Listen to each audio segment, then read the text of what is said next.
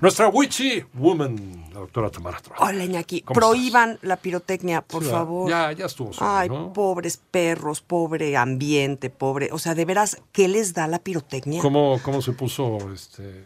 ¿Renzo? Renzo. Ay, pobrecito. ¿También le Sí, afecta sí, sí, le, se le super afecta. Eh. Es horrible. Sí, la verdad es que de veras hay que pensar en. Y además en todo lo demás, ¿qué, qué beneficio trae eso? Contaminación, eh, sustos, te altera psicológicamente. La gente se quema, cada año hay muchísima gente quemada, accidentes. Niños, ¿Qué a los niños sin dedos, sin caras. Exacto. Terrible. Prohibidísimo. Ok. Sí, bueno, y hablando de cuestiones policiales, Exactamente, vamos a nuestra novela que además les quiero decir, o sea, pensando ahorita que viene pues esta temporada de vacaciones, quizá personas que se van a ir a la playa o que tengan la suerte de irse a la playa o simplemente descansar un poco. Por eso escogí esta novela hoy, la verdad sobre el caso Harry Quebert, porque es muy grande, cuando la vean sí tiene como 600 y pico de páginas, pero no la van a poder soltar. son las que se van de volar. Sí, entonces dije, bueno, la lectura de, de fin de año, que sea algo que nos entretenga, nos divierta, pero además pues nos deje algún tipo de, de mensaje, ¿no? Escrita por este cuate Joel Dicker, que es un muchacho suizo, un chavito, la escribió a los 28 años, él nació en 1985, esta la No, no, publicó en bueno, 2012. o sea, Es un óvulo descarriado. Imagínate. No, pero además publicó esta novela Ajá. y fue un éxito rotundo. Se convirtió, ya sabes, en el jovencito genio del que todo el mundo hablaba. Ha sido controversial.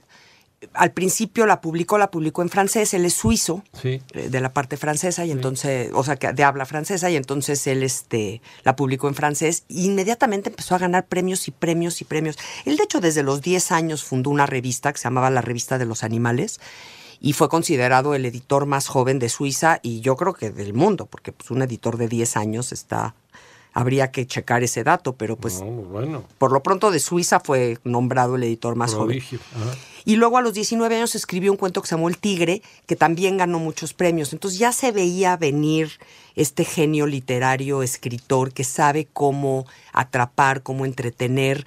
No podemos considerarlo, digamos, un literato de las altas esferas de la literatura. Eh, Pero que sabe su oficio, o sea, sabe escribir. sabe escribir, sabe escribir muy bien, sabe mantener entretenido al, al público, al, al lector todo el tiempo. Y él lo menciona dentro de la novela y, y lo dice en las entrevistas. Además tuve la suerte de conocerlo en la fila hace dos años. Tipazo. O sea, de eso de que llegas y dices, oye, es que me encanta tu novela. Ay, gracias, qué linda. Sí, a mí y a otros tres millones de personas. sí. Pero ok. Pero el otro se emocionó Pero cuando se lo dije. bien, Sí, adorable, adorable. Es que luego llegan también a otros países fuera de donde ellos viven y piensan que, pues, que o no se lee, o se lee poquito, o no se les conoce. ¿no? Claro, Cuando pues, claro. aquí también tenemos No, por amplia supuesto. difusión. ¿no? Sí, y esta novela ha tenido muchísima difusión y muchísimo éxito. Y, y él dice, la novela es muy, muy divertida porque es un chavito de 28 años que platica con su profesor, digamos, con el que lo mete a la literatura, que es un escritor que publicó una novela y que tuvo muchísimo éxito con esa novela. Y entonces este profesor viejo le va dando consejos a este escritor joven de cómo tener éxito con su novela. Y fue paradigmático porque sucedió muy similar, es decir, eh, Joel Dicker estaba escribiendo una novela de cómo escribir una novela de cómo un jovencito tiene éxito y al mismo tiempo él con esa novela tuvo Y éxito. se le aparece este caso, que él, él lo va armando de acuerdo con su experiencia. Este muchachito, que es un joven escritor, así la sinopsis de lo que nos estaba contando la doctora, eh, va a visitar a su mentor. Exactamente. ¿Y qué pasa? Mira, en inglés la novela se llama The Truth About the Harry Quebert Affair. Ajá. La palabra affair es muy importante. Aquí la tradujimos como caso, pero affair en inglés quiere decir, además de caso o, o situación, quiere decir como un romance generalmente Así ilícito.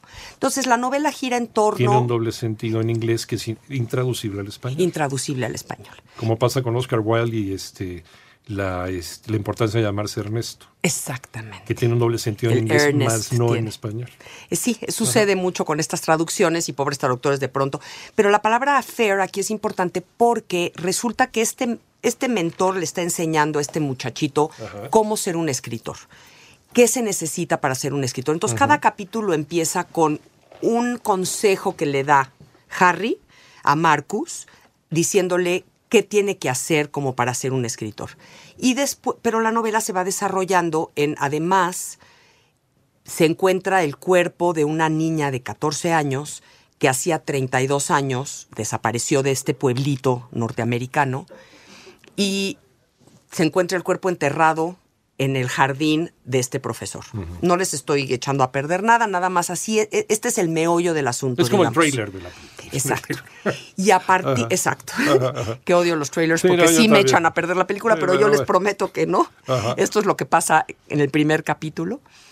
Y entonces, esta es la excusa para que esto sea un thriller, una novela de suspenso, que te va a mantener todo el tiempo queriendo seguir leyendo. Además, eh, Joel Dicker sabe perfecto a dónde cortar un capítulo para que tengas que seguir leyendo al siguiente, o sea, no te puedes, ya sabes, si ya ves el reloj y ya son las 2 de la mañana y dices, bueno, tantito más, tantito más, porque además durante toda la novela nos vamos como lectores diciendo, ah, claro, lo que sucedió fue A, Ajá. y al ratito te das cuenta que no, y él nos va dando como las pistas de lo que sucede, pero nos va confundiendo, lo hace, lo hace magistralmente, o Te sea, va- para te una va novela de no te vas, pero te va picando. Pues a ver cómo demonios termina esto.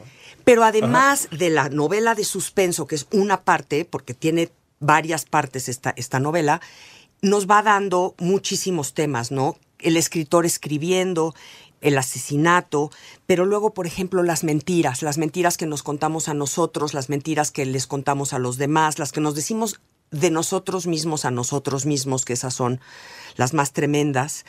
Mucho de los chismes, y eso es algo, por ejemplo, que en esta época navideña tendríamos, hay tantas reuniones y tantos eventos de amigos, el daño que hacen los chismes, el daño que hace saber solo un pedacito de una historia, ver un- una tajadita del pastel y, y nosotros decidir y apuntar con el dedo y decir, es que esta persona es culpable, ¿no? Las redes sociales. Son las redes sociales. De veras, ¿qué tal si ahorita en las reuniones de amigos Ajá. decimos, oigan, ¿y qué tal si no decimos chismes? ¿Qué tal si no hablamos de otros? ¿Por qué no hablamos de conceptos, de lo que queremos el próximo año? Yo tengo un grupo de amigos entrañable con el cual me junté ayer y es entrañable porque no se habla nunca de otra persona, ni de la, ni de los famosos, ni de qué le sucedió a Mijares o no, ni de Hablamos de nosotros. ¿Qué quiero? ¿Qué deseo? ¿Qué necesito? Eh, yo creo que eso es, es- e- Este libro nos va a decir mucho porque de pronto los chismes hacen muchísimo daño y pueden destruir la vida de una persona.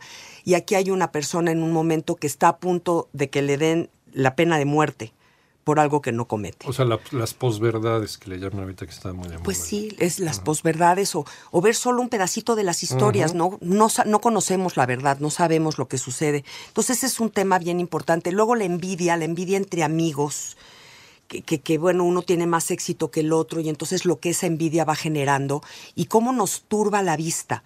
Y entonces justamente vemos solo un pedacito de una historia porque esta envidia nos genera el querer decir, ah, te lo dije, esta persona, bla, bla, bla, ¿no? Y entonces nos vamos a eso.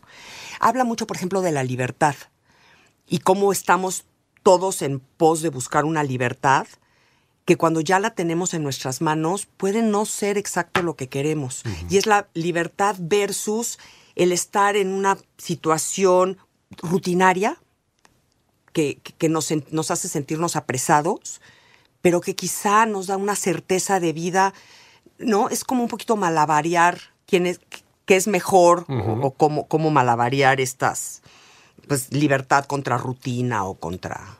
Entonces, leer esta novela porque el pretexto sería el caso policíaco para esconder, que esconde una verdad social terrible que todos practicamos, en las cuales todos caemos. Es como una advertencia de en qué se está convirtiendo nuestra sociedad. Exacto, leerla porque nos va a divertir y nos va a entretener y quedarnos con los mensajes y las lecciones de vida que Harry le da a Marcus y que en realidad Joel Dicker nos da a nosotros. ¿Dónde te encontramos, doctora Tamara Trotner? En- Por favor. Arroba Tamara Trotner, siempre voy a estar ahí en Twitter. Siempre. Tamara Trotner en Facebook